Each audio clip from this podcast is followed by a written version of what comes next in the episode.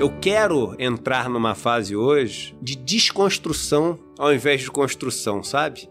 Porque esse mundo que a gente vive, ele te chama para construir o tempo inteiro, entendeu? Não constrói, faz, aprende, descobre. Quantos livros você está lendo? Eu já vi propagandas na internet que assim, leia no método que a gente lê para você e resume, leia 250 livros por ano com os maiores resumos. Aí, aí a gente fica com essa impressão, né? Uhum que se eu ler 250 livros, se eu fizer todos os cursos que estão me sendo oferecidos, se eu trabalhar de tal até hora, se eu for em todas as palestras, se eu for nas conferências, ma, e aí? Mas pra quê, né? E aí não, e aí vai acontecer o quê? Exato. E aí me responde, e não tem essa resposta do que vai acontecer o quê? Porque assim, na melhor ou talvez na pior das hipóteses, você simplesmente vai se tornar um cara muito rico e muito poderoso. Não sei nem se é na melhor ou na pior, mas isso é até muito improvável, porque com 99% das pessoas, sequer isso vai acontecer, né? E às vezes, quando esse conhecimento, quando essa busca por esse, enfim, suposto conhecimento,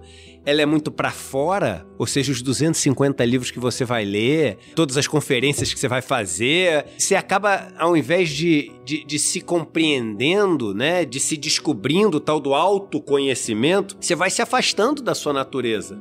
Você vai se compreendendo cada vez menos. Então, o meu esforço de vida hoje é tentar desconstruir muitas dessas coisas que eu coloquei como carcaça, como camadas, e tentar encontrar esse centro, né? Porque se você resolve falar assim, eu vou abandonar essa ordem e eu agora vou viver na desordem. Também você continua vivendo numa ordem que você está dando outro nome. É você não ser mais escravo Aham. dessa ordem. Você vai continuar vivendo no mundo capitalista. Você vai continuar atiçado o tempo inteiro e vai ver um, um carro bonito ali, vai dar vontade de comprar o carro. Você vai continuar vendo essas propagandas todas e esses modelos de beleza e você de repente vai se olhar no espelho e vai se achar gordinho. Mas é você conseguir adentrar ao invés de, enfim, fugir cada vez mais desse centro para viver nessa, vamos chamar aqui com todo cuidado de realidade e tá tudo bem.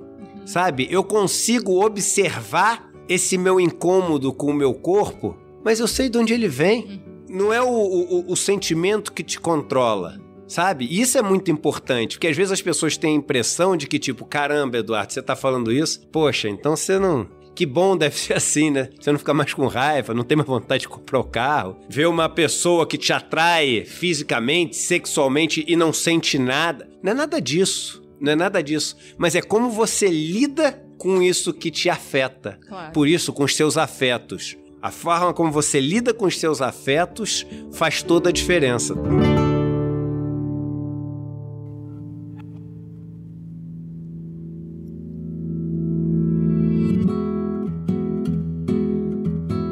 Você acabou de ouvir nossa pílula de sabedoria do podcast Todos os Caminhos. De segunda a sexta, você pode escutar nossas pílulas sempre pela manhã e aos sábados o episódio completo disponível no Globoplay e em todas as plataformas de áudio. Até a próxima!